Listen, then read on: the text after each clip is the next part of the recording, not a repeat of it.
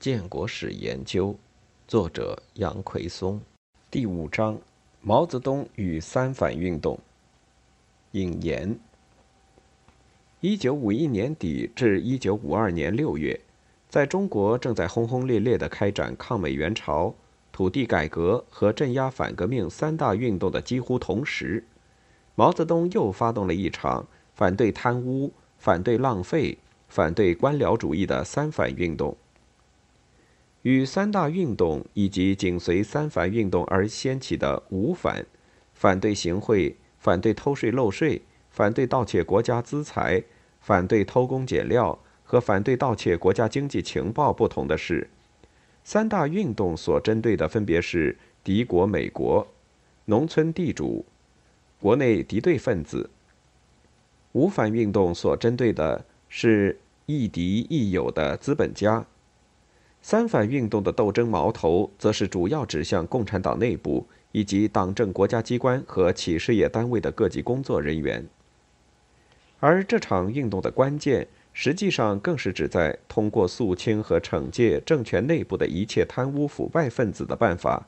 来消除中共进程掌权以来在干部中间出现的日趋严重的拜金主义思潮和权力寻租现象。避免重蹈明末李自成农民起义军进城后迅速腐化瓦解、惨遭失败的覆辙。现有关于三反运动的研究成果，基本上都还是属于介绍性的。即使是仅有的谈论这一运动的著作，也与学术研究相去甚远。其中的一个关键所在，就在于他们明显的对这场运动本身的看法和理解。过于简单化、概念化，没有注意到这场运动及其效果的极度复杂性，而这也正是今天面对几乎同样却严重无数倍的贪污腐败现象，一些读者寄希望于再来一次三反运动，而另一些读者则根本排斥这一被前者高度评价为成功实践的一个重要原因。同正反运动一样。在三反运动的发动和推进过程中，毛泽东起了几乎是决定性的作用。显然，厘清毛泽东在这场运动发生、发展过程中的作用及其不同阶段的意图和具体设计，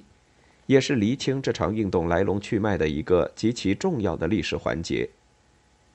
鉴于毛泽东对于这场运动的绝大多数指示或批示均已发表或已开放。